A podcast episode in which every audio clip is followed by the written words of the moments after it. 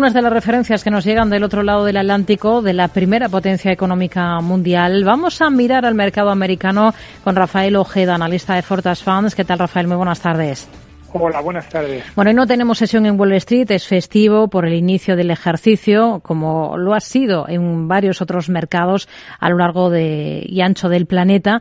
Así que es el momento perfecto para hacer balance del último ejercicio y sobre todo para mirar con calma a este 2023 que se nos presenta por delante y que estamos prácticamente estrenando. A nivel de índices, hemos visto el peor comportamiento en los eh, indicadores estadounidenses desde la crisis financiera del año 2008.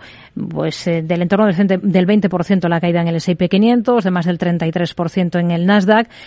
Cambiamos de ejercicio. Eh, cambio de año y punto de inflexión. ¿Qué es lo que esperan ustedes? ¿Cómo ven las cosas en este 2023 para el mercado americano?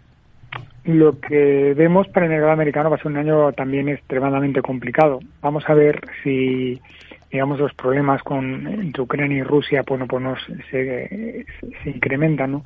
O que, por ejemplo, en, en China haya un problema adicional con el tema del coronavirus, ¿no? Pero lo que sí está claro es que las subidas de tipos de interés en Estados Unidos que ya están llevando ya los tipos próximamente ya cerca del 5%, incluso pueden llegar al 5,50, 6%, bueno, pues van a hacer relativamente atractiva la renta fija frente a la renta variable y esto puede hacer que el año que viene pueda ser un año bastante duro para, para la renta, la renta variable.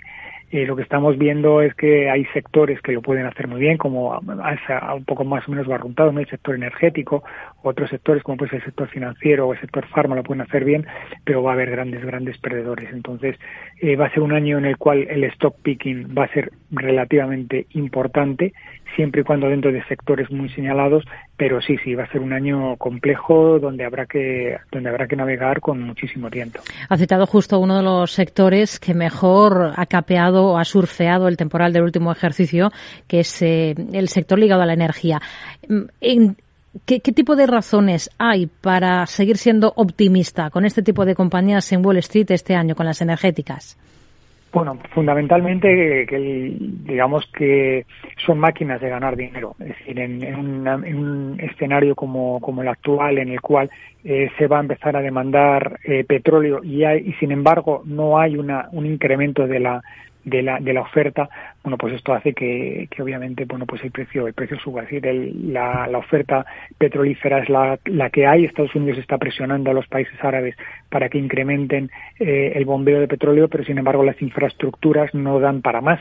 Y ya han dicho los países árabes que no van a generar, no van a crear más infraestructuras en un activo que, por, por otro lado, quieren en un futuro ir eh, sustituyendo por el hidrógeno. Entonces, no tiene demasiado sentido. Entonces, eso va a generar un, una, una enorme dicotomía, un enorme distanciamiento entre la oferta y la demanda que va a hacer que el precio del, petróleo se mantenga alto en cualquier escenario.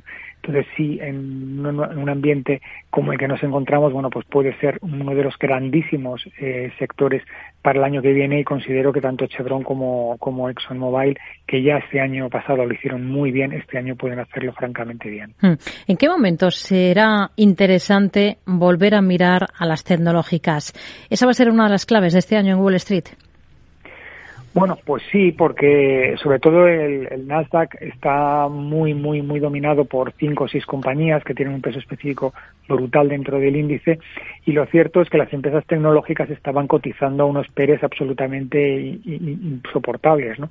Eh, prácticamente eh, necesitaba, hablamos de PERES de 50, de 60 veces, que es algo, algo impensable, ¿no?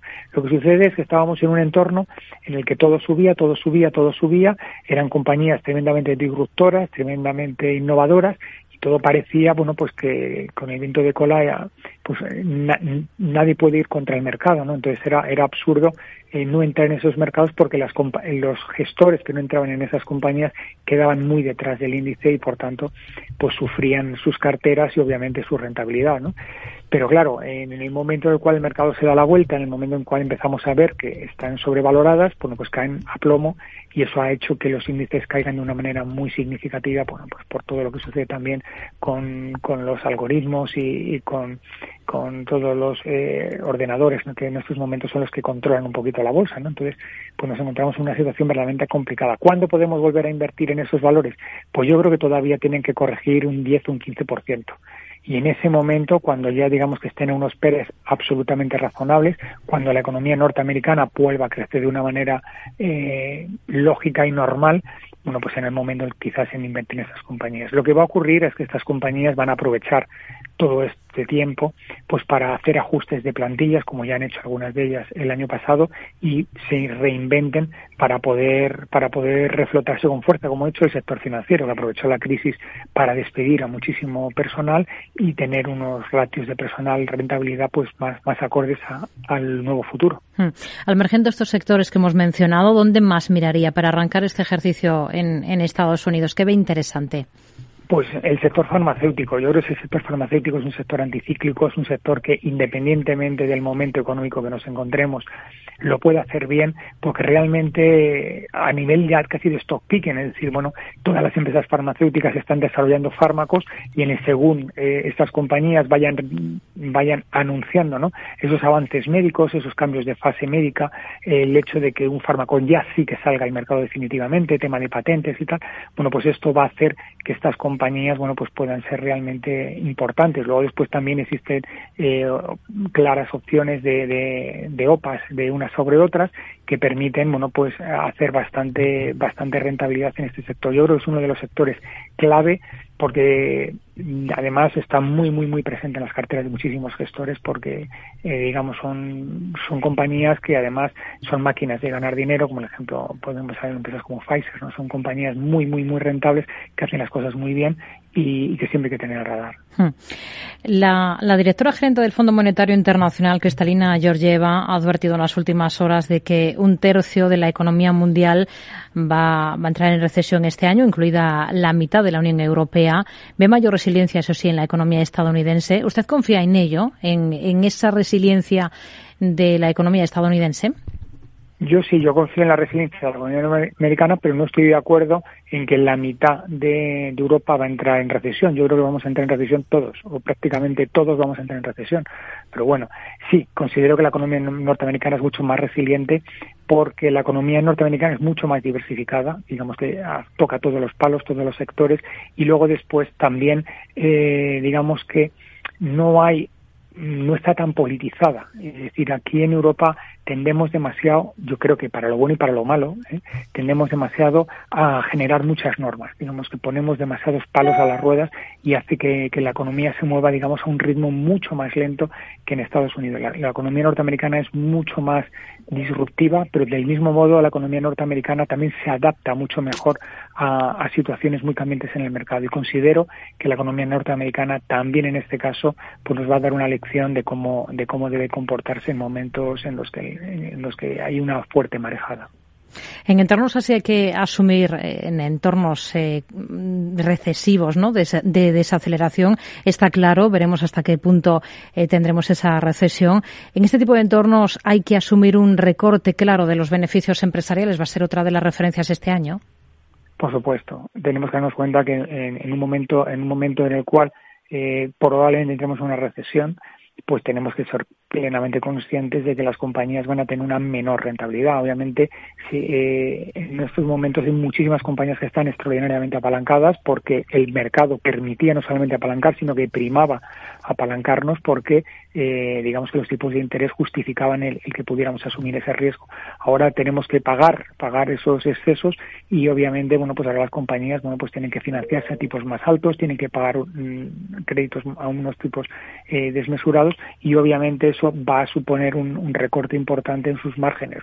Tenemos que tener claro que probablemente se va a producir también un enorme recorte en la, en la demanda de bienes y servicios por parte de la población, de, porque obviamente el consumo se va, se va a ver claramente perjudicado en este escenario y obviamente tenemos que darnos cuenta que las empresas tienen una, tienen dos opciones, o bien recortar márgenes y por tanto dar menos beneficios o repercutir a los clientes estos márgenes y, eh, y, eso obviamente lo pueden hacer con compañías muy, muy, muy señaladas, como puede ser el caso de Coca-Cola, ¿no? pero la inmensa mayoría de las compañías no tienen la opción de poder repercutir esos, esos incrementos de costes al consumidor final. Ahora estamos empezando a, a, escribir los primeros renglones de este 2023, estamos dibujando las líneas de lo que puede ser el ejercicio. Hay quien apunta a que hay liquidez en el, en el sistema y esto unido a la merma de actividad en los últimos meses, pues va a llevar a que se animen las operaciones corporativas y las salidas a bolsa. Antes nos hablaba de operaciones posibles en el sector farma. ¿Es de los que piensan así, sobre todo pensando en la segunda parte del año? Yo creo que más en la segunda parte del año. Puedo estar de acuerdo, pero tenemos que darnos cuenta que muchísimas de esas operaciones que, corporativas se realizan apalancadamente y resulta complicado en esos momentos eh, poder asumir el coste de, de una operación corporativa eh, apalancándonos a los tipos en los que nos estamos encontrando y, y, que los bancos puedan financiar esas operaciones a, a los tipos a los cuales eh, el mercado se empieza a mover. Eso resulta bastante más complicado. Y, y obviamente operaciones eh, en caja, con caja, pues lo pueden hacer pocas compañías. Como ya indiqué y tú me lo has recordado, el sector farmacéutico puede ser uno de los grandes sectores donde se pueden realizar este tipo de operaciones, pero fundamentalmente porque las grandes compañías del sector, estoy pensando en empresas como podría ser eh, Pfizer, bueno, pues tienen tanta caja que pueden acometer compras de, de compañías pequeñas eh, en, prácticamente con un 60-70% en cash y otro 10, 15, 20% por ejemplo en, en canje de acciones porque además solamente pueden comprar empresas pequeñas porque obviamente no pueden comprar otro gigante por, por temas de competencia. Entonces ahí sí hay, hay, ese tipo de opciones. Pero la verdad es que hasta el segundo semestre yo creo que las operaciones corporativas van a ser escasas, pequeñas y de poco y de poco importe y relevancia porque el mercado en estos momentos no está para ese, ese tipo de, de, de, operaciones. Rafael Ojeda, analista de Fortasan, gracias por su análisis con nosotros y feliz año. Muy buenas tardes. Igualmente, feliz año. Adiós.